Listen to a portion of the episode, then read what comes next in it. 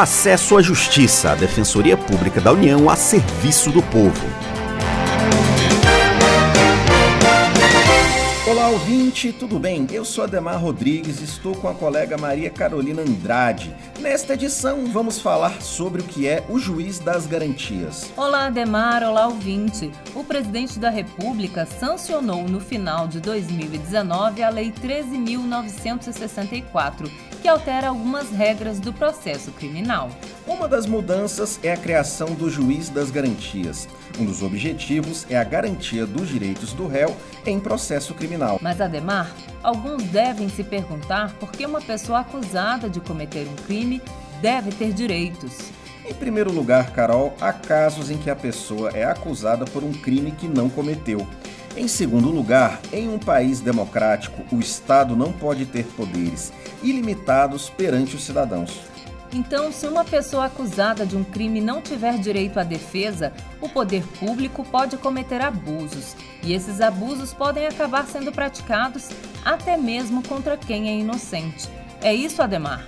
Sim, Carol, o direito à ampla defesa e ao contraditório está consagrado na Constituição do Brasil e na Constituição dos países onde vigora o Estado Democrático de Direito. Voltando à questão do juiz das garantias. Quando uma pessoa é suspeita de cometer um crime, primeiro ocorre a fase de investigação e coleta de provas. Depois, o réu é julgado. Com a mudança na lei, um juiz deve receber comunicação imediata da prisão de um suspeito e zelar pela observação de seus direitos. Ele poderá determinar que o suspeito seja conduzido à sua presença a qualquer tempo o juiz das garantias vai poder decretar a prisão preventiva de uma pessoa que ainda não foi condenada, caso seja necessário. Ele também poderá deferir pedido de admissão de assistente técnico para acompanhar uma perícia e requisitar documentos, laudos e informações ao delegado de polícia sobre o andamento da investigação. Depois desta primeira etapa, o réu será julgado por um segundo magistrado isso não vai representar um trabalho extra, já que, pela lei atual, o mesmo juiz atua nas duas etapas. A mudança ainda não está sendo aplicada, mas os estudos para adaptação às novas regras já estão sendo feitos.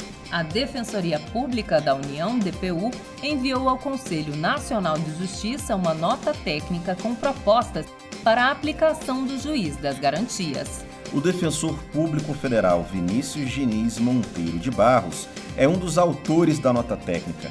Ele nos fala sobre o que representa esta mudança. Em primeiro lugar, ele subdivide o juiz responsável, o órgão responsável pelo acompanhamento das investigações preliminares, que no Brasil, em regra, se dão por via do inquérito policial. Isto é, um juiz que acompanha essa fase investigativa não será o juiz que pronunciará a sentença de mérito. Isso é o principal, é, a principal avanço dessa, desse novo instituto. Em segundo lugar, a nova lei estabelece que o juiz não pode ter a gestão das provas. É outro elemento de grande importância. Então, em primeiro lugar, afastar o juiz da investigação do MUNOS, né, de julgar, será um juiz diferente. Segundo lugar, vedar a gestão da prova ao juiz, seja ele o juiz das, das investigações, o juiz das garantias, ou mesmo o juiz que pronunciará é, a sentença de mérito. E, finalmente, como uma terceira consequência absolutamente meritória da lei, nós temos, a, consagrando essas duas anteriores, o fato de a investigação sequer mais acompanhar a peça da denúncia ou da queixa.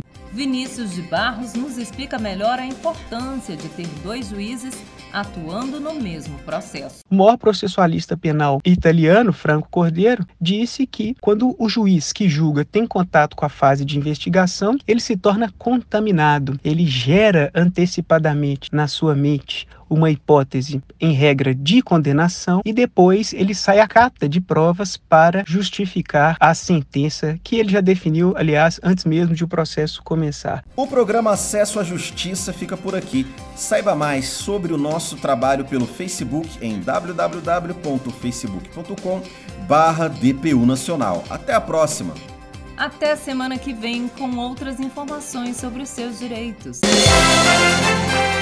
Você ouviu Acesso à Justiça, uma produção da Assessoria de Comunicação Social da Defensoria Pública da União.